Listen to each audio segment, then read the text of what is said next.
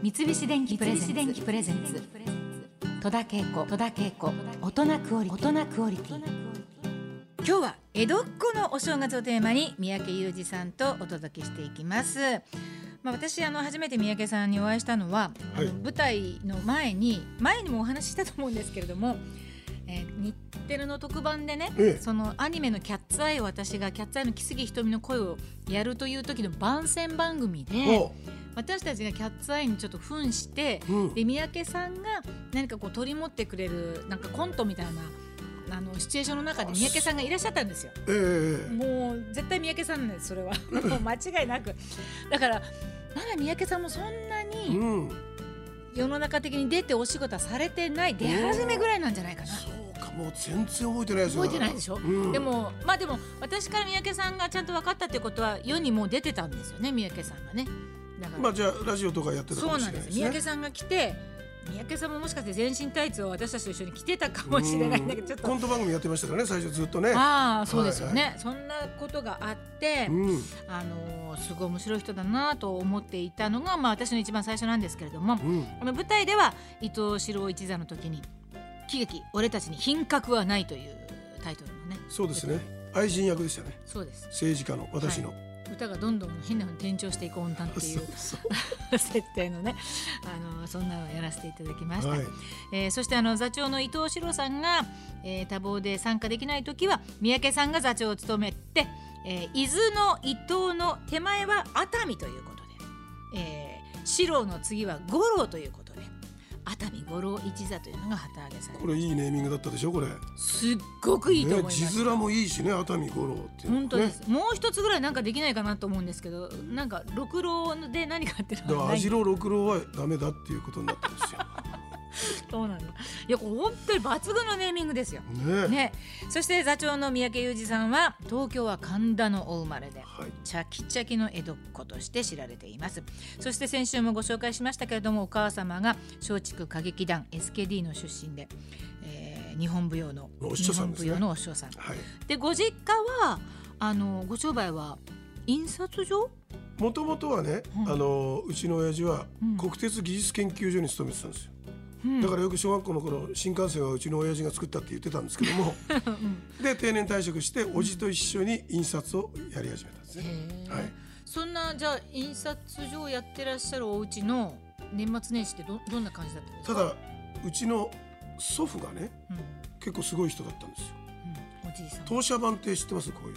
うん。当社版印刷こうやってあーなんか手書きの。ああはいはいはいはい。うんわかりますわかります。昔は木の枠だけだったんですよ、うん。それにはい。絹を貼ったのがうちのおじいちゃんなんですよ。布がね原子で直接やってたからすぐ破けちゃうんですけども絹を貼ることによって原子が長持ちするという。すごい人じゃないですか。大きなその会社をやってましてねはすごい神保町の大きなうちで従業員も100人ぐらいいて、ええ、正月はおじいちゃんの周りにダーッと集まる親戚一同で広いお座敷で。うん。いや三宅さんのなんかお人柄っていうか性格がなんかちょっと伺えますね、あの甘やかされてうん、育ったお坊ちゃまっていう感じなんですよね。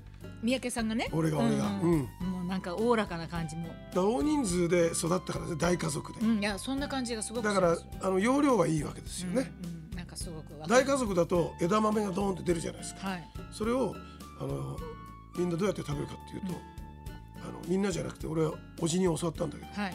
3つ入ってるうちの1つを食べて、皮と見せかけて前に置くという こういうやり方ね。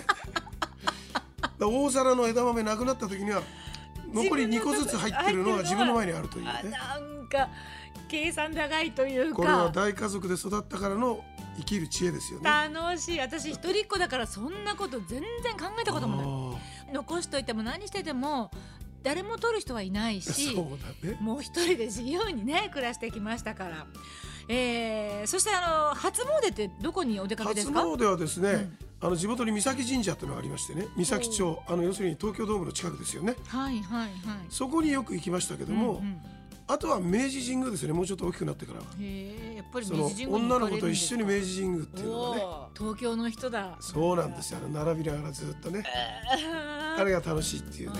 そうですか、えへーあのー昭和の時代のその新年の楽しみっていうのはどんな感じなんですかねやっぱり。これね最近は多分やる人少ないと思うんですけども、おじいちゃんが大きい会社やってたのでえお餅つきをみんなでやったのはいい思い出ですね。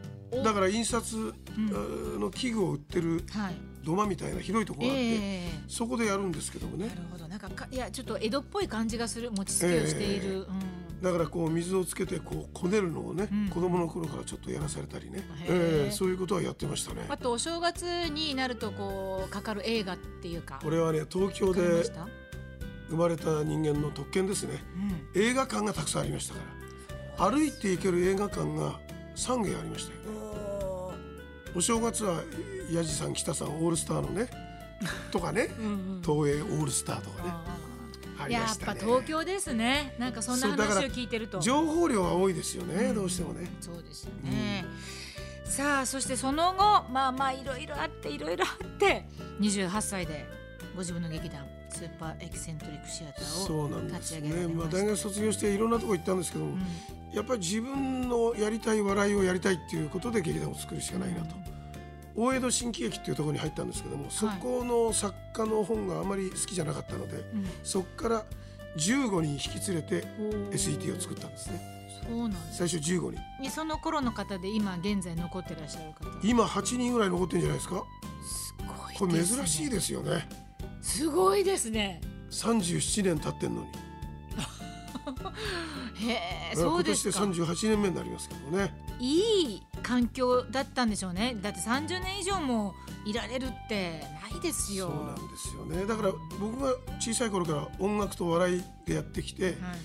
で一緒にやってる連中がみんな進撃の出身なので聖杯かどっかだったんですよ。はい。なので音楽と笑いに関しては誰よりも僕は図抜けて知識を持ってたんですね、うん。それがなんかまとまったうん。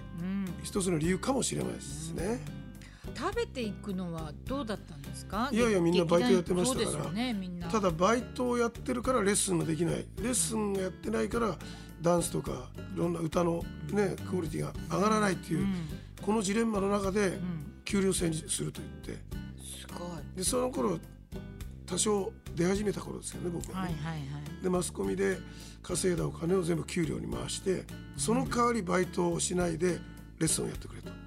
いやー素晴らしいいうふうにしたんですよ。もう私は劇団から一銭ももらわないで。普通そうですよね。もう本当不屈の精神でずっともう泣きながらバイトしますよやっねてましたから。寝る時間ないですもんねそうなると。本当そうです。それでレッスンをろくにみんなできないから演出家には叩かれる、なんでそんなに上達しないんだみたいな、うん。なんかちょっと本末転倒な感じでなんであんなにやってたのかなそれでバイトしてると、い。ずっと長くやってるもんだからどんどんバイト先で偉くなっちゃうんだよみんなね。そうなんですよ、ね、そのうちねやめてそっち行っちゃうやつもいましたよ。結婚とかしてね。これはすごいですね。途中でね給料制がハングリー精神をなくすってことが分かりましてですね、はい。またやめようってう言っん。て、で歩合制にしましたなるほど。やった仕事の分だけお金がもらえるというね。いやーそれ賢い賢いっていうか、うん。それはまあ大正解ですよね。そうなんです。出ても出なくても給給料もらえるんじゃ。料そうなんですよね。確かにぬるくなりすますね。三菱電機プレゼンツ。戸田恵子。戸田恵子。大人クオリティ。大人クオリティ